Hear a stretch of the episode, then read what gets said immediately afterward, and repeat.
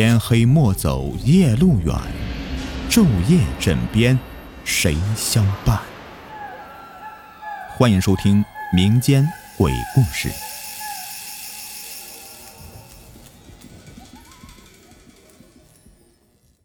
Hello，你们好，我是雨田。这件事儿绝对是我最恐怖的阴影，没有之一。发生在我高三时候一个冬天的晚上。高三下晚自习呢，本身就快十点了。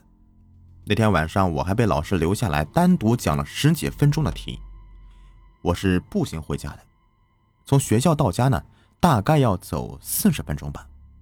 那时候我身上带着手机呢，出校门的时候啊，就快十点二十了。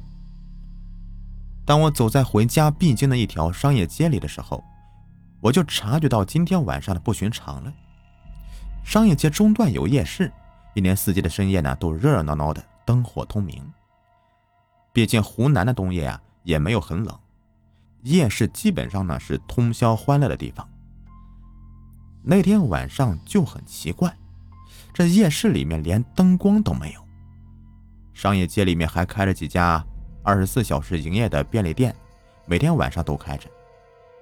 这家不开啊，那家都会开那种。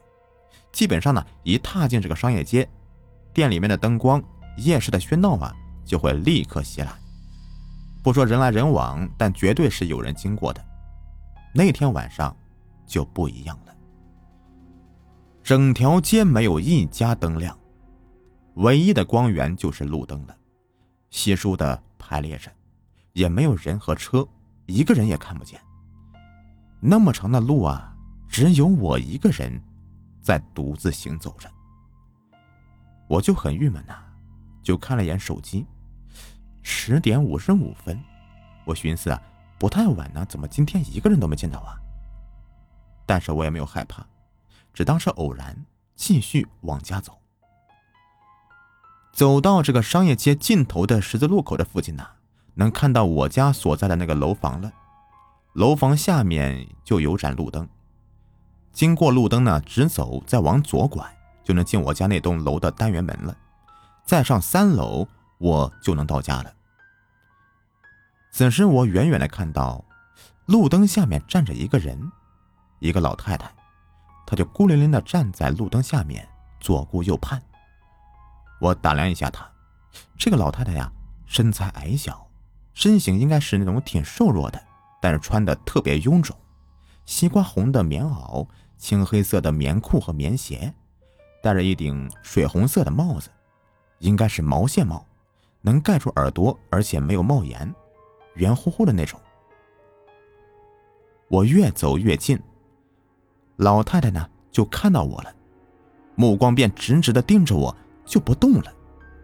她开始慢慢的走过来，走着特别奇怪，腿好像是不能弯似的，脚啊就这么擦擦的挪着，小碎步。看起来这个腿脚不好。我看他盯着我，还走过来了，以为他要问路呢，就放慢了脚步等他过来。随着那个老太太呀走近，我发现她比我想象中的还要矮小。因为我呢是个女孩子，身高一米五八，已经是算矮的了。但是那个老太太呀看起来应该只有一米五，圆脸，下巴。却很尖，有些违和。面色菜黄发青，并不苍白，看起来像久病不医的人，气色很差。眼睛呢圆圆的，眼神发直，也看不出什么情绪。我虽然觉得奇怪，但也没有多想。年纪大嘛，再生个病，这看着有些奇怪，也很正常的。慢慢的，那个老太太呢，就走到我的身边了。我都做好了他要问路的准备了，可没想到啊，他并没有开口说话的意思，还是挪着小碎步越靠越近，几乎都挨着我了。我就疑惑的停了下来，想看他到底要做什么。这老太太呢，很奇怪的就绕到我的左后方了，挨着我的左侧身，后面呢就不动了。我听见他手里面好像有揉搓塑料袋的沙沙声，就是那种廉价的塑料袋啊，一抖就稀里哗啦的。我瞬间呢，警觉起来了。我想，他是不是要从里面掏出什么东西啊？会不会是对我不利什么的？该不会是要抢劫吧？然而，紧接着下一秒啊，就莫名涌来强烈的不安了。不知道为什么，就是忽然觉得这空气都变得非常诡异起来。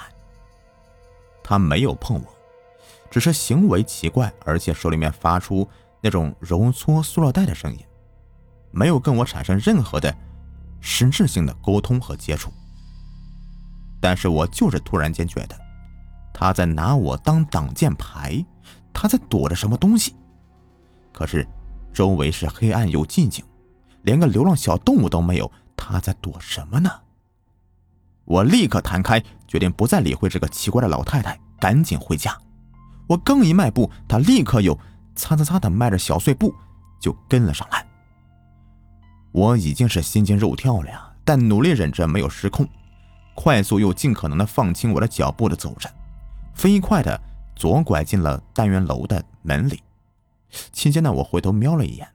我以为他会加快步伐来追我，可是他好像只能那么走，机械缓慢，擦擦擦的小碎步。但是确定啊，是跟着我来了。我进了单元门的大步跨上楼梯了，上到二楼半的时候，我突然停住了，因为我家楼房对面有一排供居民放杂物的小平房，楼房和杂物房中间呢，就形成一个小巷子了。从二楼半开始呢，楼道里面都会有扇小窗户，三楼半、四楼半都有。你站在这个楼道里面，从小窗户往下望呢，能看到楼下小巷子里面的情况。就站在这个小巷子里面，抬头也能通过窗户看到一部分的楼道。我当时呢，就站在这个二楼半的楼道窗户边上，眼看这个楼梯上面就是我自己家的门了，一股无名的火。直冲我头顶，当时也不知道是咋想的，只觉得他娘的，大晚上的辛辛苦苦放学回家，本来好意想帮你，你居然莫名其妙来吓我，我倒要看看你究竟要干嘛。于是我侧身站进楼道的角落的阴影里，靠着这个窗框啊，斜着眼睛就盯着楼下的小巷，擦擦声永远及近了。他果然跟来了。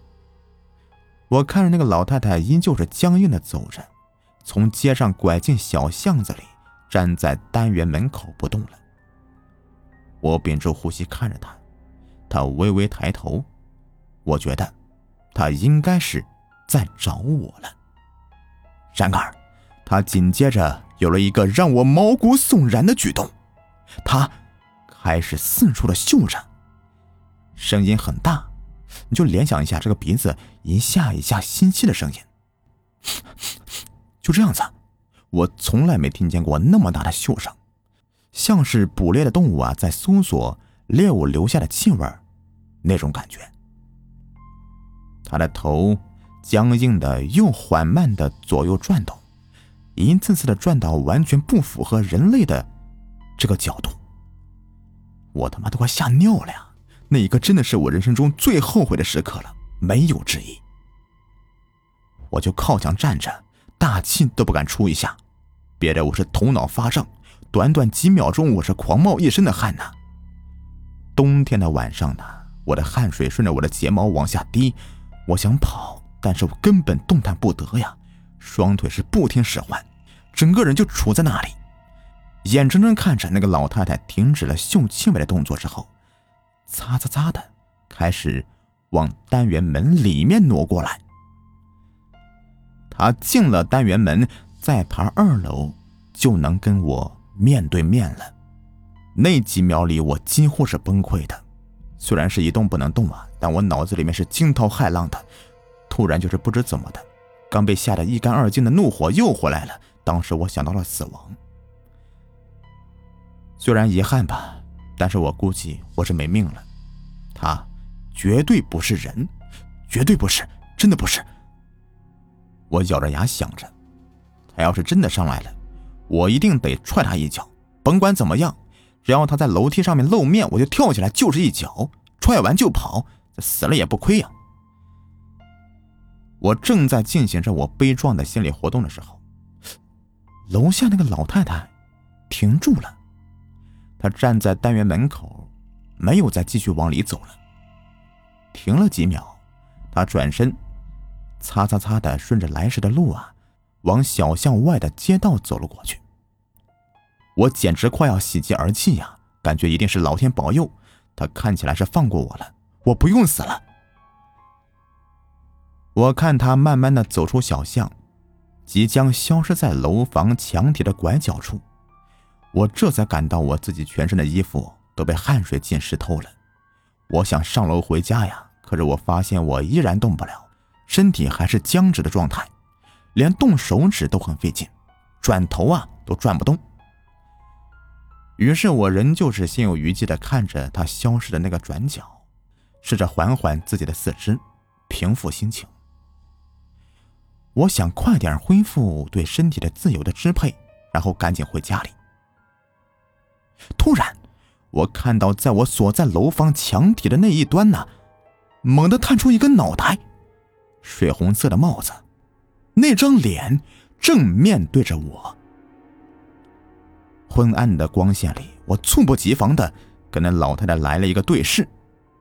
她远远的对我咧嘴笑着，牙齿隐约看起来又尖又密，那个尖尖的下巴这时候显得更尖更长了，眼睛呢还是睁得圆圆的、无神的，直直的对着我的目光。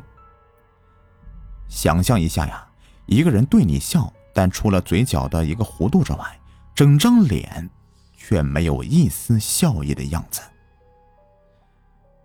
我当时的感觉就像是一记重拳直倒在我的天灵盖上，大脑一片空白，但十分的清楚，清醒的让我绝望。我看着他的脑袋慢慢的向一边转过去，直到整个头的侧面对着我。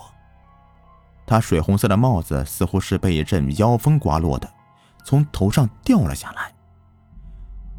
我看到他侧面的头颅了。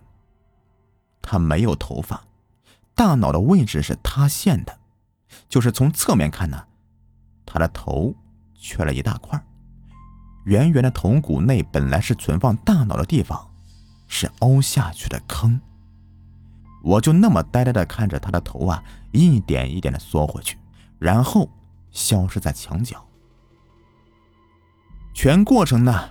只能看到他的头，一点点脖子和肩膀都没有露出来。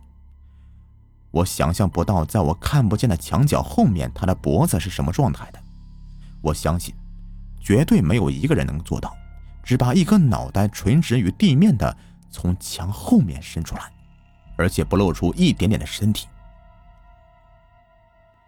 那东西消失了不知多久以后啊，我整个人散架一样，直接瘫倒在地上。后来我连滚带爬的，手脚并用的爬上楼梯，连哭带嚎的疯狂捶门。我妈来开门那一瞬间，我死命的往屋里面扑啊，抱着她放声大哭。从那晚过后，我妈每天晚上都是雷打不动的在楼下等我回家，然后跟我一起上楼。我妈对我的遭遇态度微妙，我觉得她没有信，但是呢又有点信了。我也不管她信没信。总之，我现在呢都大学毕业了。讲完这个故事以后，此刻的我呀，浑身都是颤抖的，仍旧是冒了一身的冷汗呢。好了，如果你们喜欢听我讲故事，别忘了订阅、收藏和关注我，或者呀去我专辑首页的评价里给我打一个五星好评，感谢你们的支持。好了，我们下期再见，拜拜。